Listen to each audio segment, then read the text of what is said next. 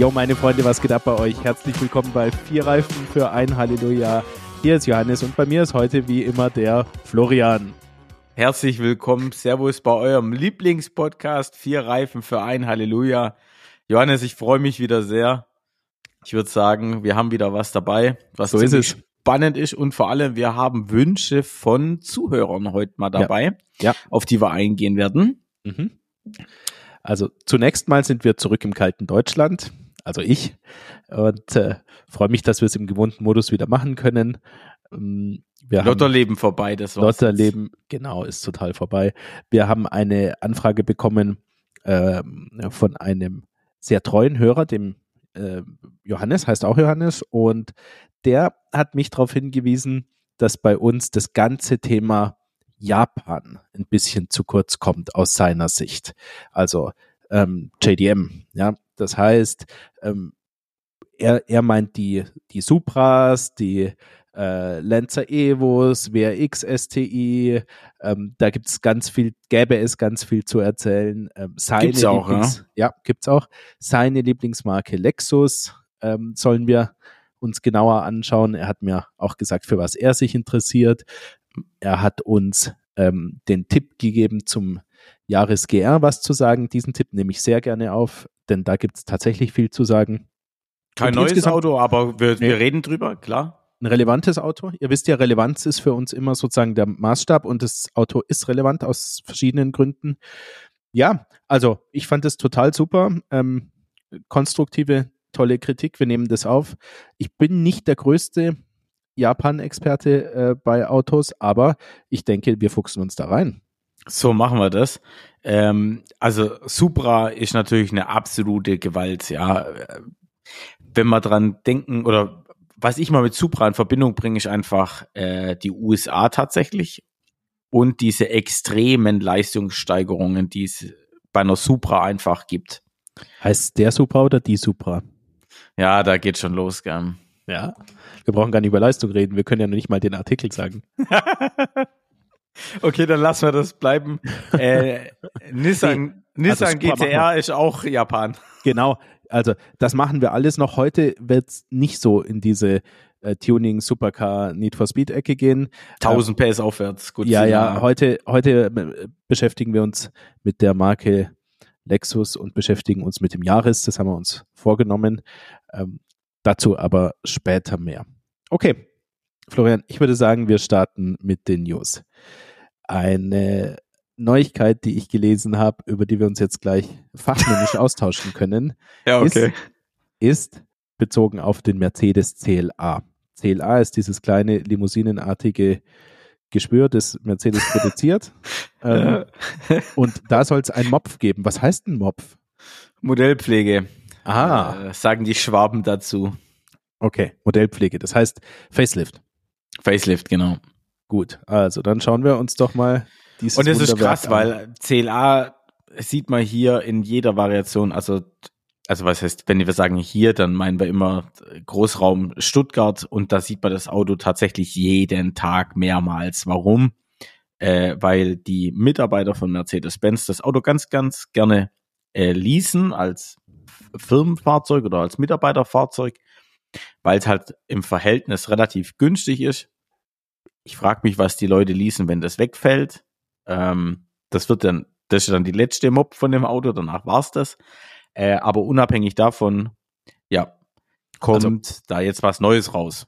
Aber Johannes, erklär uns, was, was gibt's Neues? Also es ist so, dass ja der äh, CLA eine Art viertüriges Coupé der A-Klasse äh, ist Ja. und damit ähm, auch eine Weile lang parallel produziert wurde zu der viertürigen A-Klasse Limousine. Ja, die gibt's glaube ich, nicht mehr. Ähm, aber das wurde parallel produziert. Wir haben die noch im Fuhrpark, da werde ich auch noch drüber sprechen. ist auch eine absolute Katastrophe, das Kfz. Du meinst Äh, den CLA? Nee, ich meine jetzt A-Klasse Limousine. Der Ach so. CLA ist ebenfalls eine Katastrophe. Also da schenken die sich wenig. Ähm, aber ähm, es ist, ja, also es gibt da zwei Versionen. Es gibt generell einen äh, Kombi, ja, Shooting Brake heißt der Shooting Break, genau. Ja. Ja. Und das normale Coupé. Ja, es ist natürlich kein Coupé, sondern es ist einfach eine viertürige Limousine. Ähm, und ich muss sagen, schaut euch den Kombi mal an. Den finde ich ganz okay. Ist ein, ein, ein ja, Kleinwagen im Prinzip. Kompaktwagen als Kombi ähm, gibt es aber nicht von jedem Hersteller. BMW hat es so nicht als, als flaches Fahrzeug, sondern hat dann nur den Einser im Prinzip. Ähm, bei Audi. Den dann als Active Tourer, wenn es ein bisschen größer sein soll. Ja, ja, bei Audi der A3 ähm, äh, Shooting Brake ist ja einfach der ganz normale. Ähm, genau. Ja, in, in Golfform. Das ist also auch ein bisschen was anderes. Insofern finde ich das Modell ähm, okay. Und da finde ich auch das Heck gut gelungen. Das Coupé-Limousine vom CLA, egal ob Mopf oder nicht Mopf, finde ich eine absolute Katastrophe. Es sieht aus wie ein zu heiß gewaschener CLS. Ja, nur dass die Proportionen überhaupt nicht mehr stimmen. Äh, hat also wirklich Überhänge vorne und hinten sein Vater, ja, also das ist äh, wirklich der Saugraust. Also man hat das Gefühl, das Auto hat je, hängt jeweils einen Meter über die Räder raus, ja, ja. Äh, so wie, wie, wie ein VW Passat in seiner schlechtesten Zeit. Ähm, also Katastrophe, schaut euch an. Ich bin gar kein Fan. Das heißt nicht, dass es ein schlechtes Fahrzeug ist und ich weiß, es hat Fans. Es hat Fans. Die Leute mögen das Auto, aber es ist einfach überhaupt nicht meins. Was sagst du? Ja, auch nicht meins. Mir gefällt es auch nicht. Punkt. Also der erste ähm, CLA, kannst du dich an den erinnern? Der hing so hinten ganz weit runter. Ja. Hm. Der hat ausgesehen, als, als hätte er bereits einen Unfall gehabt. Ja, ähm, aber ab Werk. Der ähm, britische Top Gear-Journalist Jeremy Clarkson, ich weiß nicht, ob ja. du den kennst. Ja, doch, natürlich. Der hat einmal gesagt, der CLA sieht von hinten aus ähm, wie das leicht schlaffe Heck einer 60-jährigen Society Lady. das ist natürlich eine Unverschämtheit und zwar gegenüber ja, der Society Lady. Ja, auf jeden ja. Fall. Die sieht wahrscheinlich noch besser aus. Die sieht deutlich besser aus. Also das äh, soweit zum, zum CLA. Nein, nein, aber es ist eine. Ich finde auch vom Innenraum und so, das, ja. mich haut das nicht wirklich vom Hocker und vor allem, es gibt ja auch einen Grund, warum Mercedes gesagt hat, der CLA wird nicht länger äh, produziert und läuft aus. Er passt halt einfach nicht in die Strategieausrichtung von ja. Mercedes. Ja. Das passt insgesamt nicht mehr. Überhaupt ganz kleine Limousinen. Das war eine Weile so eine Art Trend, ja, ähm, auch aus anderen Teilen der, der Welt, wo die Limousinenform einfach besser angenommen wird. Ähm, aber im, im Zusammenhang mit, mit, mit SUV-Mode und im Zusammenhang mit Elektroautos ist es, glaube ich, einfach vorbei. Ich glaube auch die Thematik, also das ist einfach durch. Okay, also ich denke, mehr kann man dazu nicht sagen. Gibt's ähm, doch ganz kurz, ich habe noch eine Frage, ja. also gibt's irgendwas, hat sich irgendwas leistungstechnisch getan oder oder oder oder also wir haben jetzt wir sind jetzt gar nicht drauf eingegangen, was sie getan hat im Auto, aber ich habe auch keine ja. Ahnung. Nee, das ist eine eine eine, eine optische Modellpflege. Ähm, sicherlich kann es da Updates geben bei den Motorisierungen, aber dazu ähm, war jetzt in der Pressemitteilung noch nichts zu sehen, sondern das war ein, ähm, ein Stockfoto, ein Repräsentationsfoto, wo man das sehen konnte, wo man gesehen hat, dass es durchaus ein bisschen frischer aussieht als bisher, dass äh, man aber natürlich die Grundprobleme in den Proportionen nicht lösen konnte und dazu eben die Ankündigung, dass eine Modellpflege kommt. So, ich kann ein bisschen mehr dazu sagen. Ich lese jetzt gerade einen Bericht nebenher. Ähm, sorry für die äh, tolle Vorbereitung. Ähm, sportlich aufgepeppt präsentiert, präsentiert sich das Exterieur mit einer neu geformten Frontschürze, einem überarbeiteten Kühlergrill mit Star Pattern und einem neuen Heckdiffusor. Serienmäßige LED Performance Frontscheinwerfer und die LED-Rückleuchten haben eine neue Grafik erhalten. So. Genau. Das ist die Beschreibung des optischen Updates. Herzlichen Glückwunsch. Herzlichen Glückwunsch. Äh, bleiben wir aber bei Mercedes, Florian, denn da habe ich noch ein Gerne. Thema, das ich tatsächlich für relevanter halte. Und zwar habe ich gelesen, Mercedes räumt äh, Namenschaos bei Elektroautos auf. Schluss mit EQ. So, und das überrascht doch. Was ist der Inhalt dieser Meldung?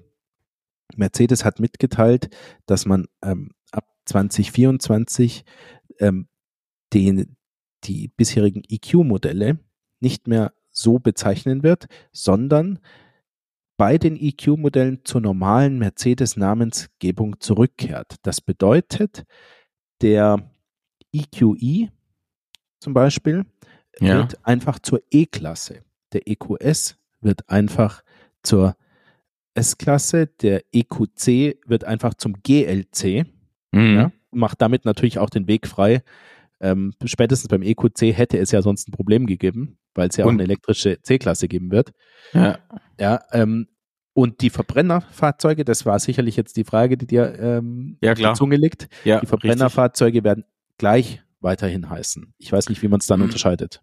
Aber Ja, aber gerade sagen, herzlichen Glückwunsch. Das heißt, äh, zukünftig kaufst du eine Mhm. E-Klasse, aber es gibt zweimal völlig unterschiedliche Autos. Ja. Äh, einmal natürlich voll elektrisch, dann natürlich auch in diesem Mercedes-typischen Box-Design und dann die alte E-Klasse, die wir so in den letzten Jahren kennengelernt haben.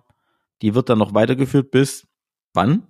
also ich denke bis 2030 mindestens, wenn ich das richtig gelesen habe. Ja, okay. Ähm, ja, das wird so sein. Also es gibt verschiedene Autos, die gleich heißen und die auch optisch gar nicht so viel gemeinsam haben. Äh, So, so ein bisschen komisch ist es.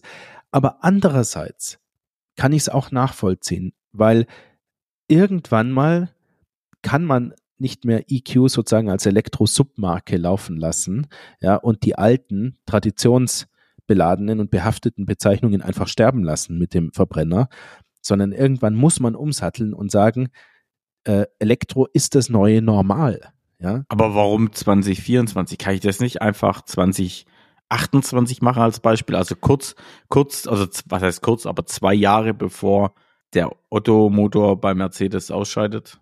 ich glaube, dass die nicht wollten, dass die Modellbezeichnungen ähm, so verblassen und Sich manifestieren, ja. Ja, die, die alten.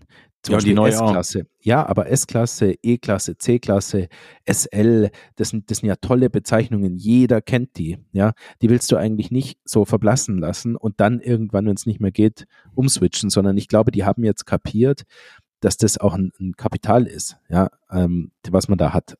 Sozusagen geistiges Eigentum könnte man sagen. Markenwerte, die man nicht einfach verkommen lassen darf. Und ähm, ich kann ja nicht sagen, ob man das besser hätte später machen sollen, aber Mercedes macht's und ich habe dann ein bisschen weiter gelesen und ich kann dir sagen, VW macht das Gleiche und zwar ist VW, also nicht ganz das Gleiche, VW ist zum Schluss gekommen, dass es ähm, ganz blöd wäre, wenn man ähm, den, den, den Markennamen oder den Modellnamen Golf ähm, einfach untergehen lässt. Warum? Weil das sicherlich ist der Golf das bekannteste Fahrzeug der Welt. Ja, Ja. jedenfalls in Europa. Immer an der Spitze der deutschen Zulassungsstatistik, abgesehen von einem Monat oder so, wo, wo er nicht lieferbar war, aber im Prinzip durchgehend. Äh, so- Immer, immer unter den Top 5, hätte ich gesagt. immer, Top 10, immer, ja. immer und äh, ähm, ein, ein Fahrzeug, das Standards gesetzt hat. Ja, das, das mittelgroß ist, das irgendwie sportlich ist, cool aussieht, sogar bei jungen Leuten ankommt, bei alten Leuten ankommt. Also ein wahnsinnig relevantes ähm, Markengesicht hat. Und da sagt man jetzt, ähm, wenn das ab jetzt einfach ID3 heißt, dann verschenken wir ganz viel, was wir über Jahrzehnte aufgebaut haben. Und ich glaube, dass VW damit wirklich recht hat. Und die wollen ähm, den ID3 jetzt, wenn ich das richtig verstanden habe, zum ID Golf machen. Ja.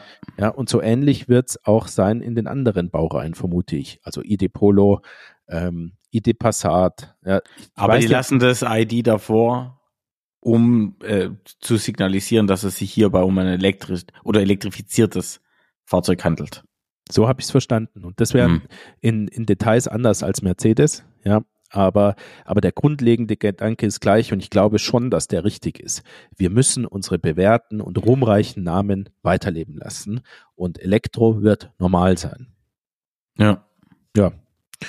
Also, jetzt schauen wir mal, was die, was die anderen machen. Ja, BMW hat ja aktuell auch noch die i-Reihe, äh, also iX3 zum Beispiel, kann der nicht einfach wieder X3 heißen. Ja, und danach heißt er dann halt, was weiß ich, i40 oder so. Ja. Wäre auch eine Ahnung. Option, Ja, tatsächlich. auch eine Option. Ja. Ja. Oder ähm, auch Audi mit dem Thema e-tron. Ja, e-tron hieß ja ähm, zunächst mal das Modell. Ja. Also der, der jetzt Q8 e-tron heißt. Und wenn du genau hinschaust, dann wurde e-tron von einem Modellnamen zu einem Namenszusatz, der Elektro anzeigt. Zum Beispiel ja. der neue A6 Avant e-tron. Ja. ja. Ähm, also das heißt, Audi ist eigentlich da auch schon in der Richtung unterwegs. Sie nennen die Modelle wieder so, wie sie heißen sollen. Q8, Q6 und so weiter. Und dass der Antrieb elektrisch ist, kommt erst danach als Zusatz. Ich habe gelesen, aber oder aber leider nur die Überschrift. Das war vielleicht ein bisschen fahrlässig von meiner Seite aus. Äh, Audi hat geklagt gegen NIO, was die Namen anbelangt für den NIO ES 6 ES8, was sie sich, glaube ich, haben wollen schützen lassen. Mhm. Äh, da hatte dann Audi geklagt, weil es zu nah dran ist an Audi. Okay, sehe ich jetzt nicht auf den ersten Blick, aber. Ja, das ES und nur vielleicht S, da, was S6, S8 entsprechend, ähm, ja.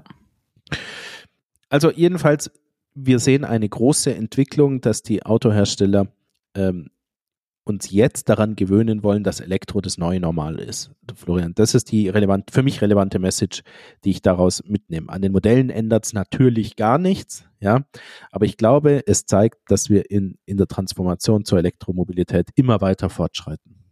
Thema Elektromobilität. Wir haben in letzter Zeit viele hochpreisige Fahrzeuge besprochen und äh, das machen wir natürlich gern, vor allem wenn wir sie auch mal fahren dürfen, weil es faszinierend ist. Ähm, genauso wie auch hochpreisige Verbrennerfahrzeuge faszinierend sind. Aber es ist für die allermeisten Menschen nicht die Realität, einen Porsche Taycan zu kaufen. Ja, für uns ja auch nicht. Nee. Ganz viele Leute kalkulieren anders. Ganz viele Leute ähm, äh, kaufen in der Regel gebrauchte Fahrzeuge. Ähm, ganz viele Leute sind in einem Budget rund um 10.000 Euro unterwegs. Ja. Mhm ähm, weil das auch ein Budget ist, das kann man auf einmal bezahlen. Ja, wenn man einen ordentlichen Job hat, man muss da vielleicht keine Finanzierung machen, man hat dann das gute Gefühl, das Auto einfach gekauft zu haben. Ja, und da sah es natürlich bisher mit, mit Neuwagen ganz, ganz mager aus, insbesondere im elektrischen Bereich. Da gab es gar nichts. Ähm, es gab den Renault Zoe, ja, der für ungefähr 15.000 Euro zu haben war, ja. äh, wenn alle Förderungen abgezogen waren. Mm. Und da ist mir ein Fahrzeug aufgefallen, das ich mit dir besprechen wollte, nämlich der Dacia Spring. Dacia Spring, ja. Das ist eine richtige Ansage.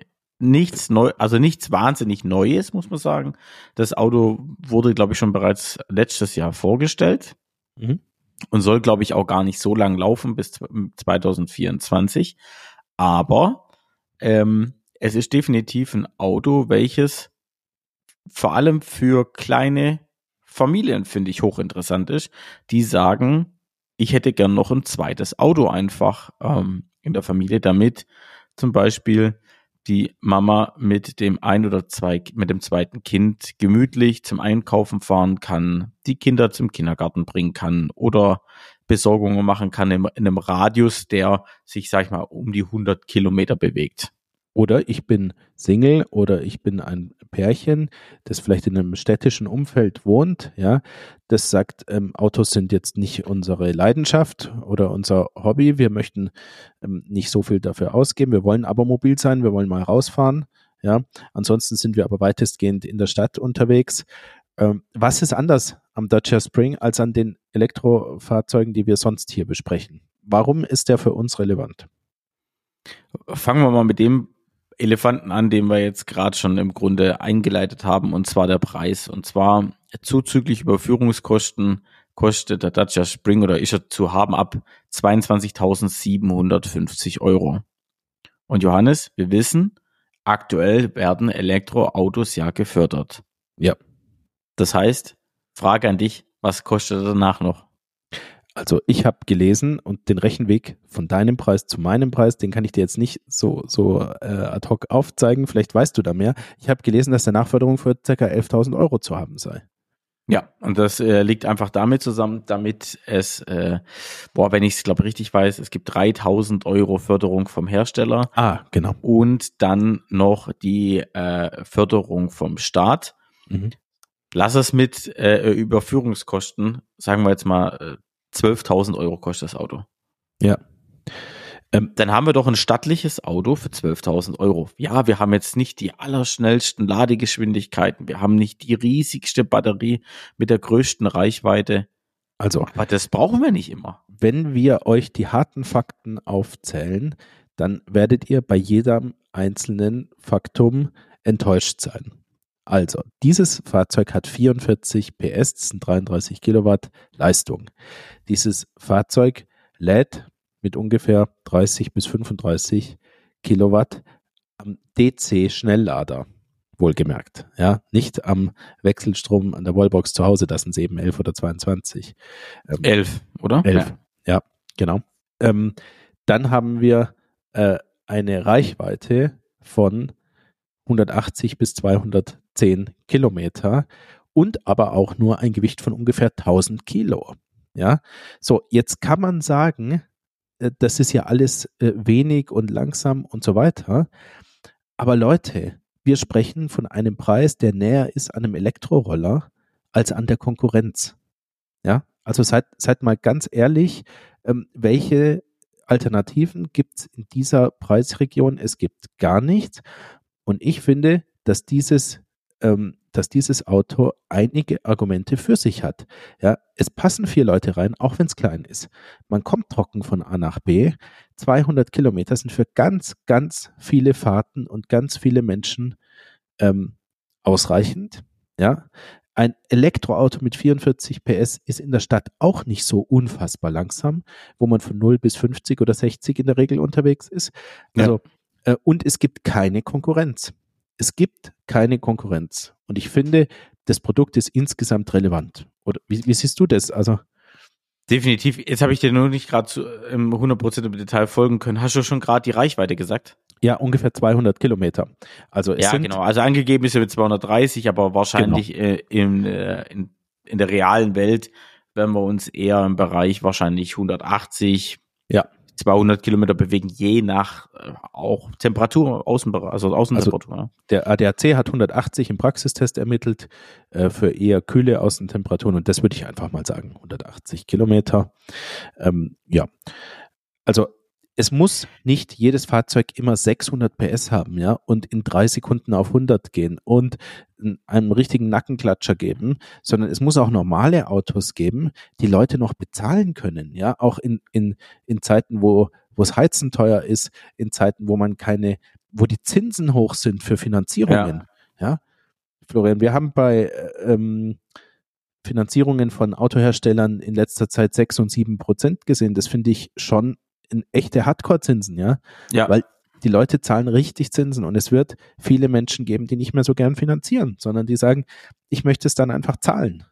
Und das kann man theoretisch mit dem Dacia Spring machen. Ja. ja. Kommt natürlich immer auf die persönliche Situation drauf an, aber der Dacia Spring ermöglicht es schon eher als äh, ein Porsche Taycan. Ja, wenn du das umlegst jetzt, sagen wir mal, ähm, also du kaufst das Fahrzeug für 11.000 Euro, und dann hast du ja wirklich zwei, drei Jahre auf jeden Fall Ruhe. Ja, wahrscheinlich Definitiv. deutlich länger. Ja, aber zwei, drei Jahre, auch wenn man jetzt kein Großverdiener ist, ist eigentlich die Zeit, wo du so, ein, so einen Betrag wieder zusammensparen kannst, wenn du 200, 300 Euro im Monat zurücklegen kannst. Ja, das heißt, ähm, also das ist ein, ein Auto, was für normale Menschen irgendwie bezahlbar ist. Und es ist eins, was mehr leistet dafür, als man zunächst denkt. Und ja stell dir vor, das wird ja auch gebraucht zu haben sein dann. Definitiv. Lass, lass das mal für 5, 6, 7.000, ähm, ein, zwei, drei Jahre alt verfügbar sein. Ja, dann ist es ein, ein echtes Volks, ein echter Volkswagen im Wortsinne. Ja, ja, stimme ich dir voll und ganz zu. Und ähm, ich weiß nicht, ob ich es schon mal zu Beginn des Podcasts, also in den ersten Folgen schon mal erzählt habe oder auch nicht. Mein allererstes Elektroauto, welches ich zwar geleast habe, aber weil es einfach so unglaublich günstig war und weil ich den Benziner, den ich nach dem Fahrzeug hatte, welches ich heute vorstelle, ähm, wollte ich einfach, ja, ich wollte einfach elektrisch fahren und hatte tatsächlich zwei Autos gleichzeitig, weil äh, ich hatte, äh, ich sag's einfach, ich hatte einen Smart, ähm, den zweisitzigen Smart elektrisch als Cabriolet. Und den gab's halt für sensationelle 40 Euro im Monat. Und das war ein riesen Deal einfach für mich. Und ich habe gesagt, okay, für 44 Euro, was er mich gekostet hat, da kann ich eigentlich nichts falsch machen. Und die Kosten habe ich dreimal wieder drin, weil einfach der Benziner steht für Kurzstrecke, dort kein, dort der immense Spritverbrauch nicht vorhanden ist und ich mir somit im Grunde die Kosten spare. Und ich muss sagen, das Auto hatte auch nicht mehr Leistung, äh, hatte auch keine Reichweite von, also der Smart hatte Reichweite von 100 Kilometer, wenn es gut war, vielleicht mal 110, ähm, im Winter unter 80. Also, aber das hat vollkommen gereicht. Ich konnte damit nach Stuttgart fahren, zurück. Ich konnte jeden Tag meine Pendelfahrten machen. Ich konnte zu Hause laden. Ich konnte in der Firma laden. Das war perfekt. Also wirklich überhaupt keine Probleme. Und jeder, der sagt, oder den diese Reichweite von dem Dacia Spring abschreckt, da muss ich sagen, probiert's aus. Wenn ihr die Möglichkeit habt, zu Hause zu laden, sollten die 200 Kilometer kein Kriterium sein, wo man sagt, das ist kein Auto für mich. Ja, also vor allem, ich, vor allem, wenn es als Zweitwagen dient. Mhm. Ja. Ich könnte mir den vorstellen. Ich hätte kein Problem damit. Ähm, ich ich würde mich auch nicht genieren, mit dem rumzufahren. Ich finde, ehrlich gesagt, der sieht auch gar nicht so schlecht aus. Der ist winzig, aber äh, irgendwie, also ich finde, das ein gutes Produkt. Ich, ich bin leider noch kein gefahren, aber ich würde mich sehr dafür interessieren. Vielleicht, Florian, können wir mal bei Dacia anfragen. Ähm, und, und mal einen Erfahrungsbericht hier noch nachreichen. Also mich würde es wirklich interessieren. Ja, mich auch tatsächlich und ich würde das sehr gerne machen. Und ich muss auch sagen, in, in diesem Olivgrün, wie er angeboten wird, und das scheint auch diese Signature-Farbe von dem Dacia Spring zu sein, finde ich, sieht er eigentlich ganz schick aus. Mhm. Ja. Und du, du hast richtig gesagt, dass der ähm, erst 2022 vorgestellt wurde und 2024 schon wieder ähm, eingestellt werden soll. Das ist richtig, aber nicht ersatzlos, sondern er wird einen Nachfolger bekommen. Und man kann sich sicher sein, dass das ein mehr oder weniger sehr großes Mob sein wird. Also da wird viel ähm, sozusagen weitergereicht werden und nach allem, was ich höre, verkauft er sich auch. Er war nicht immer verfügbar, aber er verkauft sich. Das war ein Problem, genau. Ja. Ich finde allgemein, kurzer Abriss, Dacia macht sich, finde ich, auch als, als Marke sukzessive. Man sieht immer mehr damit rumfahren. Ja, ich finde dafür, dass der Sandero das, das der billigste Neuwagen ist, den es in Deutschland gibt, sieht der gut aus. Ich bin auch mal eingefahren. Ja, das ist Hartplastik. Ja, das ist analog. Du hast einen Schlüssel. Äh, du, ähm, es ist nicht Keyless Go und das ganze Zeug. Aber ich fand den gut. In mir hat der was Positives ausgelöst. Übrigens auch der Duster. Ähm, ähm, optisch. Ich, mir gefällt der. Ich gebe das offen zu. Mir gefällt der. Vieles äh, viel besser als viele der Konkurrenten, die ein bisschen teurer sind. Also tatsächlich, mir fallen direkt äh, äh, ein, zwei äh, Hersteller auch ein und auch Modelle von den Herstellern. Und äh, wer, wer mich besser kennt, der kann sich vorstellen, dass es Richtung Frankreich jetzt geht. Äh, da würde ich tatsächlich wahrscheinlich eher einen Dacia fahren als äh, tatsächlich einen Citroën oder einen Peugeot. Ja, Geschmackssache. Es gibt, es gibt immer Fans, aber ich, wir beide, glaube ich, sind Dacia gegenüber positiv eingestellt, weil das auch irgendwo ein ehrliches Produkt ist. Ja. Die, die sagen ja auch nicht, dass sie mehr liefern. Aber dafür nee. wollen sie halt auch nicht viel. Genau. Ja. Und das finde ich gut. Ja, das ist gut. Also wir bleiben dran für euch. Schauen, ob wir uns da mal reinsetzen können. Machen wir. Dann ähm, besprechen wir den Jahres GR.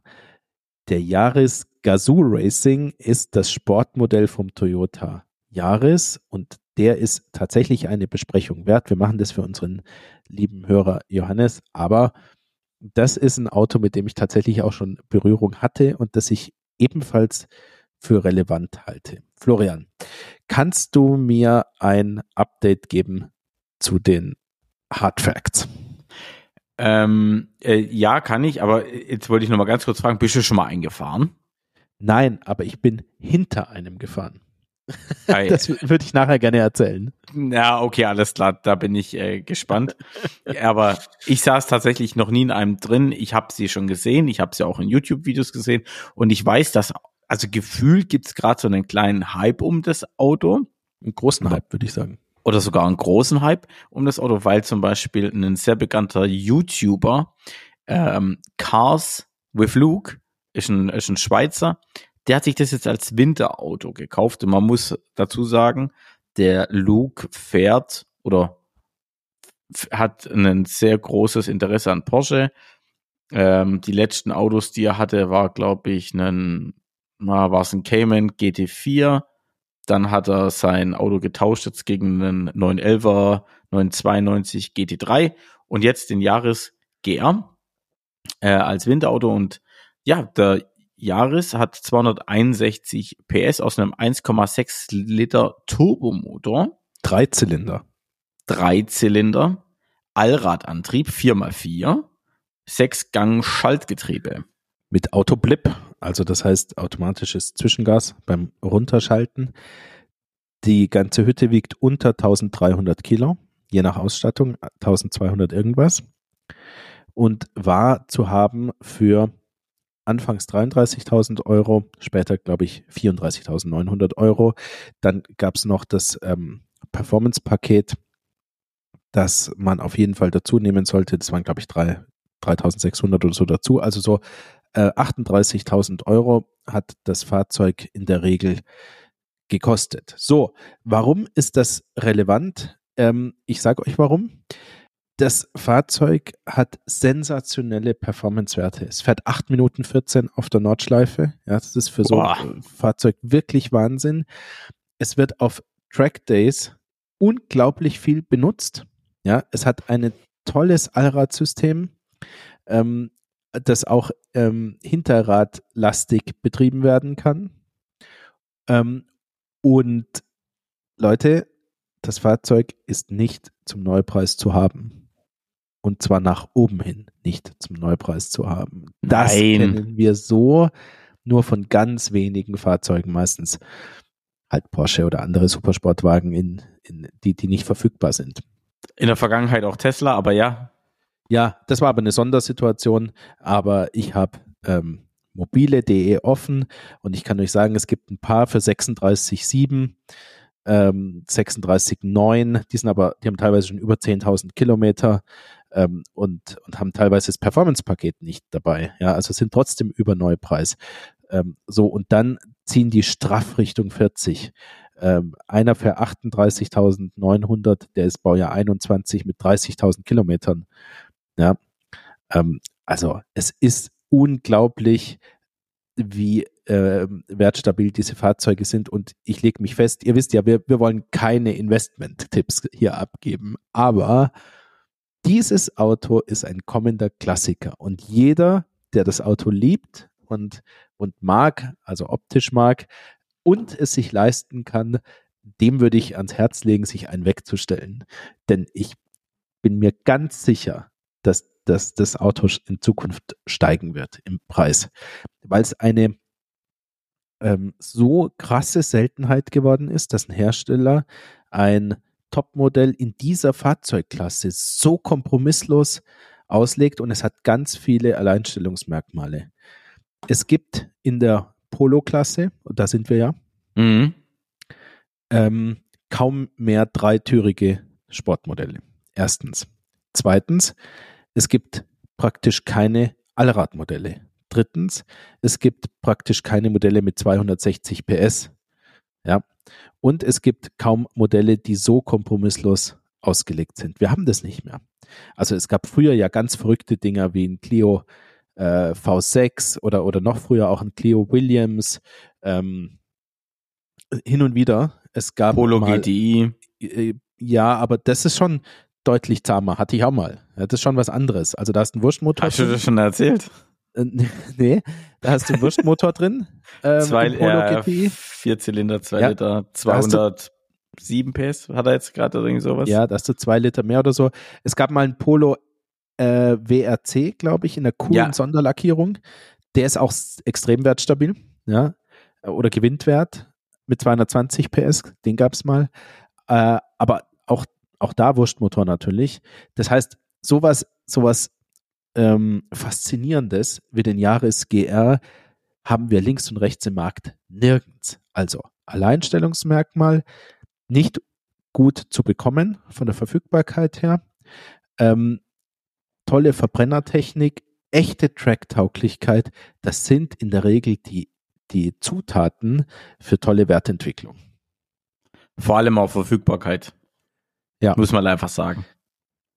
Ich, Wenn das ein begehrtes und gutes Auto ist und nicht verfügbar ist, dann steigt der Wert tendenziell. ja, ich hatte eine Begegnung. Und zwar war ich mal auf einem Tractor auf dem Hockenheimring und bin gemischte Porsche-Fahrzeuge gefahren. Das war ein Cayman GT4, ein 911er, 992 Carrera Basis und ein 991.2 GT3. Mhm. Auch 911er. Ja, also alle flott, würde ich sagen. Und mein Instruktor, der legendäre Goa Balov, Belov, ist äh, einen Cayman T gefahren, Basis. Also 2,0 Liter, 300 PS, vier Zylinder. Ähm, guter Streit übrigens zwischen uns, Florian. Ist es trotzdem ein Wurstmotor, auch wenn es ein Boxer ist und von Porsche? Hatten wir letztes Mal schon, glaube ich. Okay, also Wurstmotor hin oder her. Da Ja. haben wir, unser Ergebnis war aus der Diskussion, müssen wir Müssen wir- erfahren. Müssen wir erfahren. Also, ähm, Lieben Gruß an den Herrn Strohkörntel, wenn er das hört. Genau. Wir sind dem ähm, diesem Cayman T war das in dieser Basismotorisierung hinterhergefahren und es ist kein Geheimnis, wenn ich verrate, dass ich mit einem GT3 in der Geraden dranbleiben konnte. Ja, herzlichen Glückwunsch. Aber ich hatte große Probleme, ähm, dran zu bleiben in den Kurvenabschnitten und das, der war serienmäßig. Ja, der, also der Cayman war serienmäßig und ich hatte große Probleme, weil es mir an Kenntnis der Linie fehlt, weil ich nicht genau die Kurvengeschwindigkeiten kannte. Natürlich, weil der Goa ein professioneller Rennfahrer ist und viel besser fahren kann als ich, aber den anderen ging es ähnlich. Ja, das heißt, wir hatten teilweise 500 PS, wir hatten äh, viel mehr Leistung, wir hatten breitere Räder, es war alles besser und wir konnten kaum hinterherfahren. Und wir waren die schnelle Gruppe. In der langsamen Gruppe fuhr der Instruktor. Wie, wie bist du da reingekommen? Ja, ich weiß, Selbsteinschätzung natürlich nur. Also sonst, sonst wäre ich ja auch in der langsamen gewesen. Ja, Ja, aber Selbsteinschätzung war, dass ich also sehr, sehr schnell dein fahren kann. Vater, ja. Ja, genau. Und so bin ich da gelandet. So, die langsame Gruppe, da hatte der Instruktor ein Jahres GR. Nein. Ja, Echt? Und ist, ja, und ist vor dieser Porsche-Selektion hergefahren. Ähm, und auch da, natürlich, in den Geraden sind die dran geblieben. Ich sag dir, die hatten größte Probleme mit dem 991 GT3 als Amateure, als blutige Anfänger. Erstes Mal auf der Strecke, einem Jahres hinterher zu fahren. Beide Serienzustand. Kannst du dich noch an die Rundenzeit erinnern? Nee. Auch die du nicht gefahren bist? Nee. Ah, schade. äh, also kann mich nicht erinnern, ich weiß nicht, ob wir gemessen haben. Mm, Aber ich bin an dem Tag ungefähr 25 Runden gefahren, also immer eine Outlap, eine Inlap ähm, äh, und dann vielleicht drei, vier, drei, eher drei ähm, Vollgasrunden. Also fünf Runden in Summe, ja, oder knapp fünf Runden, ja. Ja, und, und das waren vier Stints oder so. Mhm. und ich war schnitzelfertig abends. Ich hatte Nackenmuskelkater, ja, also so richtig, weil du ja mit Helm drin sitzt und das, der Kopf ist schwer und das Bremsen, das hohe aus 260 vor der Haarnadelkurve immer voll ankern, ist echt anstrengend. Ähm, was auch schwierig ist, ist mit dem eigenen Auto nach Hause fahren. Das habe ich mit dem Polo gemacht, mit dem Polo GTI. Ja, mit 170 in die Autobahnausfahrt reingefahren und gesagt, ich bremse ganz vorne, ja, so wie ich es jetzt den ganzen Tag lang gemacht habe. Ja, geil. Und mich dann gewundert, warum alle anderen stehen auf der Autobahn. Also Katastrophe, aber ähm, ich bin, und, und die, die beiden Gruppen haben sich Äh. vermischt auf dem Track, ja. Ja. Ähm, unabsichtlich, weil es halt schiefgegangen ist, so ein, zwei Mal. Ah, Und da bin ich hinterm Jahres hergefahren. Und ich sag euch ganz ehrlich, das ist ein schnelles Auto und zwar auch, wenn du in einem Cayman GT4 sitzt. Das kann ich wirklich guten Gewissens sagen. Das ist ein sauschnelles Fahrzeug. Und ich habe irgendwie keine Verwendung und es ist ja auch nicht geschenktes Fahrzeug. Aber ganz ehrlich, das würde mich richtig reizen. Das würde mich so richtig reizen. Hier, ich habe eine Idee. Der CLA in der Kanzlei weg und dann so ein Jahresjahr. Ja, wir haben ja kein CLA, sondern A-Klasse Limousine. Das ist ja was anderes. Das ist Aber- genauso schlimm. Ja, es ist. Vor allem teurer als der Jahres. Ja, ist richtig. Oh Gott, wenn du das so, so sagst, dann wird's mir ganz anders. Ähm, Ja. das war nur, irgendwann hat Mercedes auch gemerkt, wie, die, wie, die, wie toll das Fahrzeug ist und hat ähm, zu einem Preis von 49 Euro im Leasing rausgeknattert, ähm, wo wir gesagt haben, wir können den vielleicht als leasen und als, als Aktenschrank verwenden. Ja, weil nämlich der hat ungefähr zwei, drei Quadratmeter und in Tübingen ist, ist es so teuer, ja, äh, dass es genauso viel kosten könnte. Äh, einfach Mietfläche. Und wir haben den sozusagen nicht als, als Fahrzeug anerkannt zunächst, sondern als Aktenschrank gemietet. Und oh Mann, dafür ey. fuhr er ganz gut. Da hat er dann auch die Fahrleistungen, die man erwartet von einem Aktenschrank. Oh, du bist ganz schön böse, weißt du das eigentlich? Also du siehst, es ist Liebe zwischen mir und der Klasse. Zu Recht aber auch. Also, Jahres-GR, ich fasse zusammen.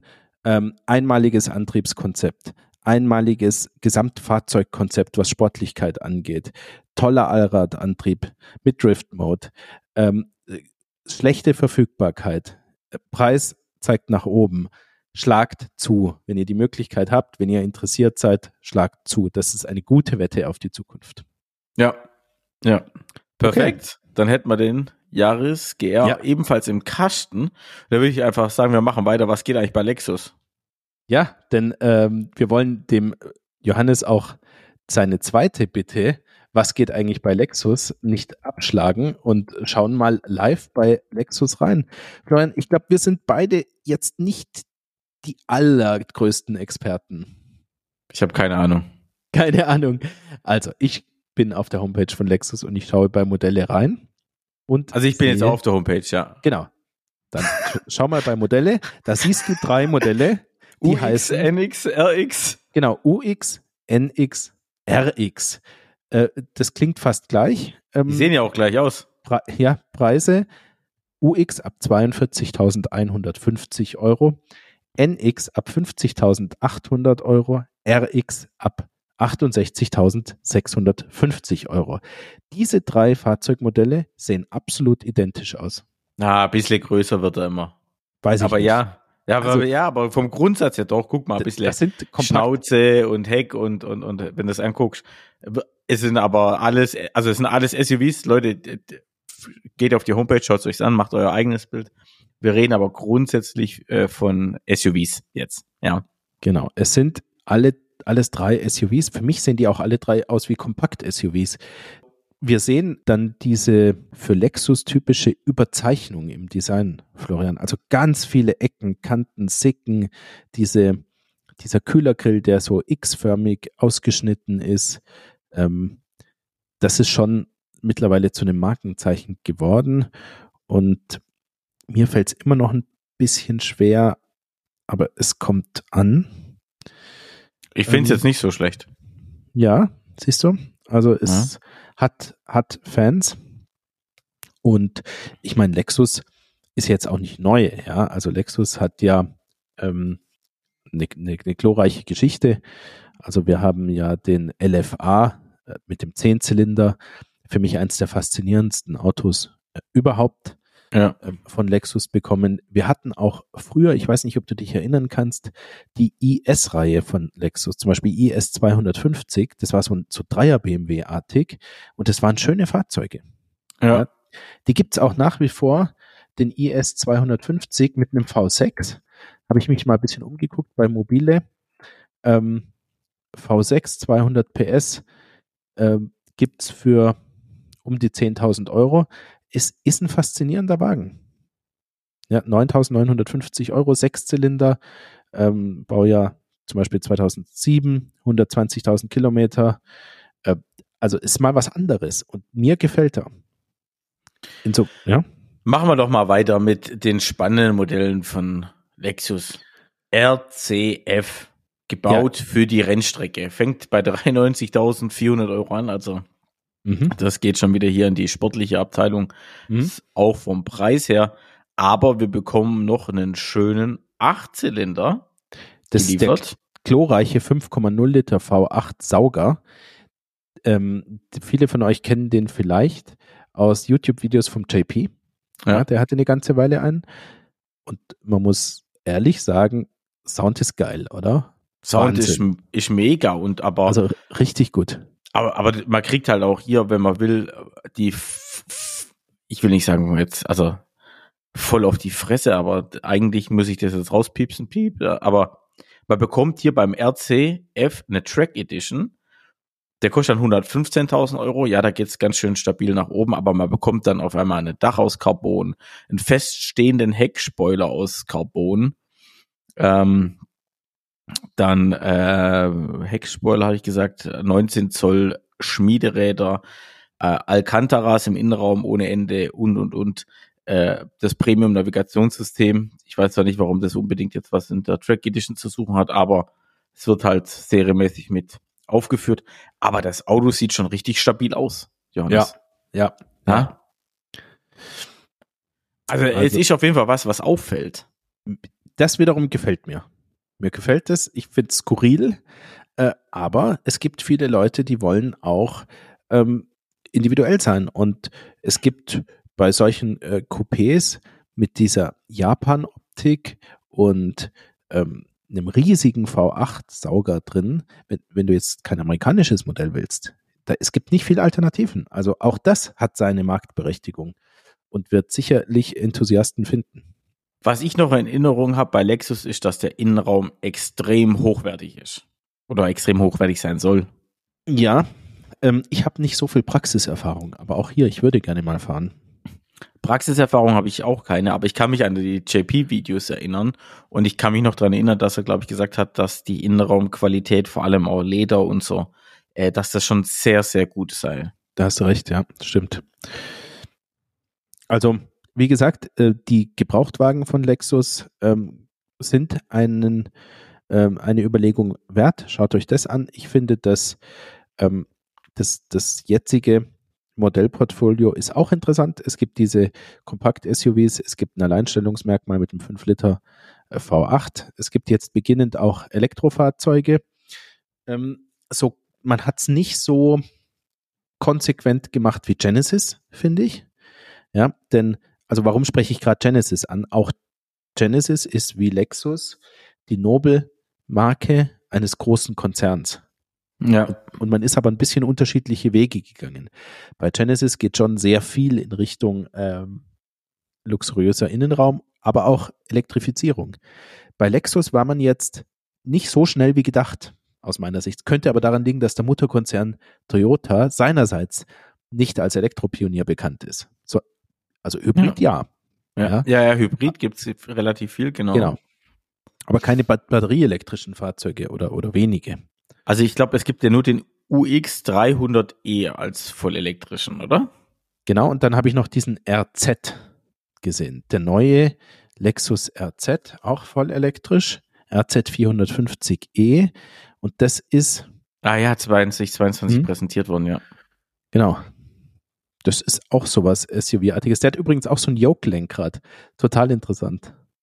Tatsächlich, ja. Verzichtet auf eine Lenksäule, ähm, Steer by Wire, One Motion Grip, exklusives Allradsystem. Also der ist auch skurril und optisch sicherlich Geschmackssache. Aber ich mag das, wenn Hersteller heutzutage sich auch mal was trauen und ein bisschen was anderes machen und nicht immer die gleichen Modelle. Also ich muss sagen, bei dem RZ gefällt mir die Front komischerweise überhaupt nicht. Also bei den, sag ich mal, Verbrennungsmodellen gefällt mir die Front. Okay, äh, aber jetzt hier bei dem, R bei dem RZ gefällt sie mir leider gar nicht. Äh, innen drin mit dem Yoke-Lenkrad, okay, muss man tatsächlich mal ausprobieren. Ich bin auch Tesla noch kein Yoke-Lenkrad gefahren. Ich auch nicht, leider. Aber dann diesen Power-Button da oben bei der Lüftungsdüse, da weiß ich nicht so richtig, was soll denn das da oben? Also, ja. Okay. Also, wir werden sehen.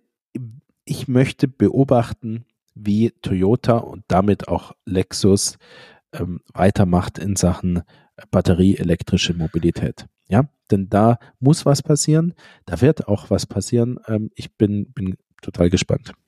Ja, schließe ich mich an. Okay, also dann von der Zukunft in die nicht so ferne Vergangenheit, Florian.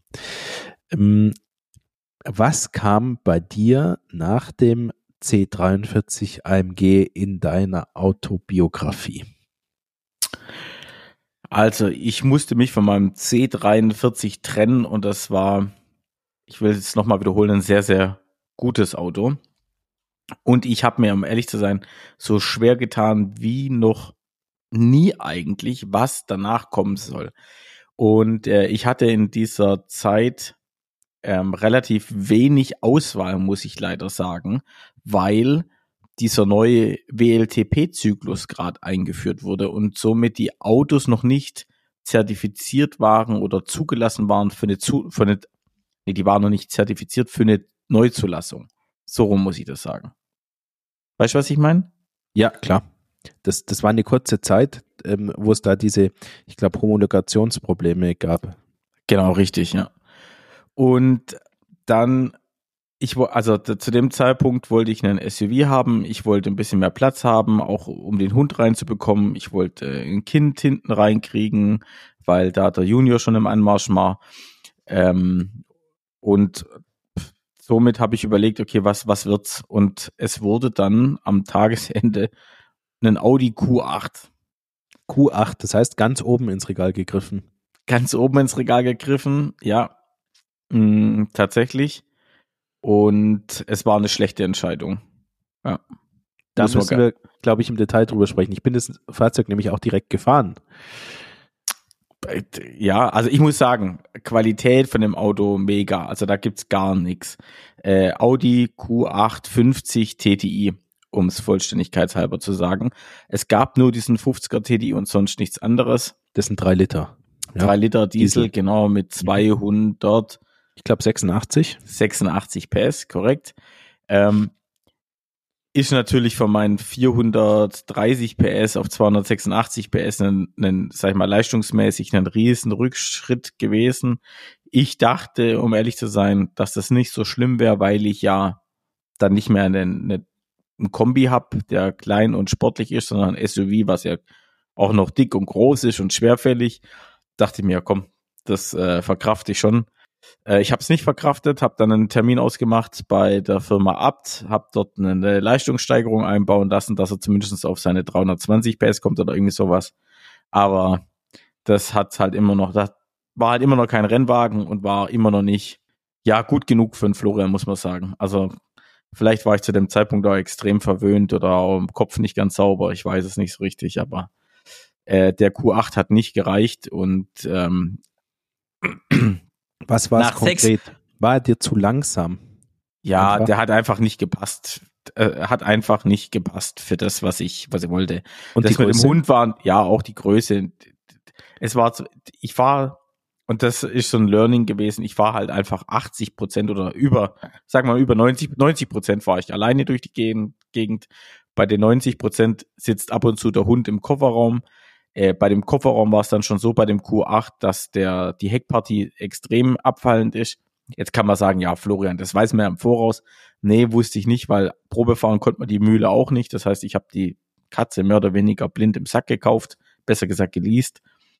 Und äh, somit war dann auch nicht ganz so viel Platz für den Hund wie angenommen. Also war das halt auch nur eine schlechte Lösung. Vielleicht wäre es sogar besser gewesen, einen Q7 zu nehmen, ähm, der natürlich noch unsportlicher ist, vielleicht auch von der Optik her, aber dann ja. wenigstens das Thema Platz besser abgebildet hätte. Ja, genau. Und dann hätte es da zumindest den SQ7 gegeben, beziehungsweise ich bin mir gar nicht so sicher, ob in dieser Homologationsphase das Auto auch nicht verfügbar war. Also das ging ewig hin und her. Ich sage euch, was meine beste Alternative gewesen wäre, und ich bin ehrlich gesagt extrem dumm gewesen, dieses Auto nicht zu nehmen.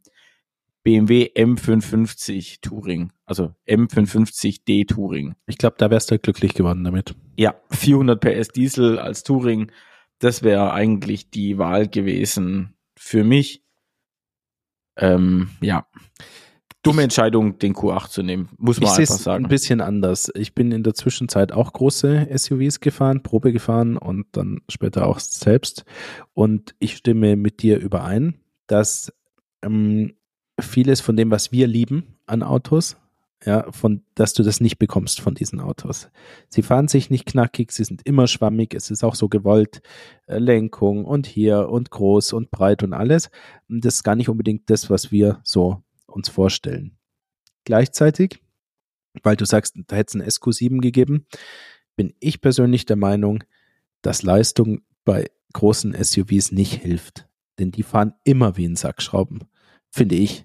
Also äh, auch wenn die Leute äh, sagen, ja, der Cayenne Turbo, der fährt aber ganz toll oder der RSQ 8 oder so, seid ihr wirklich Kurven damit gefahren? Wirklich. Und behauptet es immer noch. Denn es mag auch sein, dass die Rundenzeiten irgendwie einigermaßen okay sind auf einer Rennstrecke, aber der Verschleiß ist unfassbar dabei. Ja? Ähm, ja. Und das Gefühl ist nicht gut. Das ist das Entscheidende. Ja, da fahre ich, also wenn es um Schnellfahren und Kurvenfahren geht, fahre ich lieber ein Jahres GR, um äh, beim Thema zu bleiben, als ein Cayenne Turbo, auch wenn der höhere Kurvengeschwindigkeiten erzielen mag. Also ich, ich finde nicht, dass wenn man ein großes SUV hat, dass man da unbedingt Leistung braucht. Aber bei dir war es anders. Ich habe ehrlich gesagt den Eindruck, es ging dir nicht nur um die Leistung und deswegen hat auch die Leistungsspritze nichts geholfen, sondern du wolltest einfach das große Auto nicht in Wirklichkeit. Gut möglich, ja. Also ich bin den nämlich gefahren und ich fand den gut. Ich fand den gut und ich bin selber kein SUV-Fan, äh, also kein ausgesprochener SUV-Fan. Aber ich kann mich erinnern, ich fand den flott genug. Ähm, das sind ja auch immerhin fast 300 PS und viel Drehmoment. Ähm, das war vor dem äh, Tuning. Ähm, ja. Ich kann mich erinnern, dass mir die mh, hm, dieses, das war für, für, ja, es war ein bisschen ungewohnt für mich, das hohe Sitzen und wie man da so über den Verkehr schaukelt und so. Ich fand das auf seine eigene Art gut.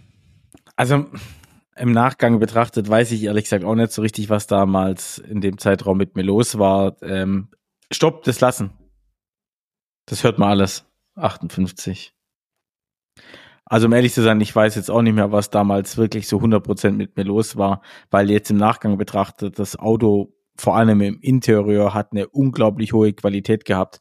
Ähm, ich hatte äh, schwarze Ledersitze, die S-Line Sportsitze mit ähm, abgesteppten äh, Waben, weiße Kontrastnähte oder so, so, so wie so Kreide, Kontrastnähte, äh, beledertes Armaturenbrett, äh, Softglows in den Türen und jeden Quatsch drin, Head-Up-Display. Also es war schon sehr, sehr gut ausgestattet, das Auto. Es optisch äh, eine Macht, 22 Zoll an Reifen drauf. Aber es hat halt einfach nicht getaugt. Und dann kam mein Händler nach einem Gespräch um die Ecke und hat gemeint, Florian, ich hätte dann vielleicht was hier für dich, was besser passen würde. Und ich sage jetzt nicht was, aber das wurde tatsächlich haben wir dann einen Switch oder wir haben dann eine Möglichkeit gefunden zu switchen. Die haben den Audi Q8 zurückgenommen, der einen anderen glücklichen Besitzer gefunden und ich habe ein Auto übernommen, was auf dem Hof stand beim Händler. Und wie lang war der bei dir insgesamt? Ich bin mir nicht ganz sicher, sechs oder sieben Monate. Ich glaube sechs Monate, acht Monate, ja, okay. sechs bis acht Monate irgendwo dazwischen drin. Ganz witzig ist, dass parallel bei mir ein Auto kam als nächstes und ich verrate nicht was, mit dem ich ebenfalls nicht glücklich geworden bin. Und das war auch bei mir das erste und einzige Mal, dass ein Leasing sehr früh geendet hat, weil ich absolut nicht glücklich geworden bin. Mehr dazu beim nächsten Mal. Aber manchmal passiert es eben und äh, ich glaube, ich weiß ja, was bei dir danach kam. Das passt viel besser. Und äh, ich glaube, damit bist du dann auch tatsächlich glücklich geworden, oder? Ja, sehr. Also war ein, ein mega Auto. Ja. Machen wir nächstes Mal. Nee, übernächstes Mal. Nächstes Mal. Äh, übernächstes Mal, genau. Ja, ja, ja, alles klar. Okay.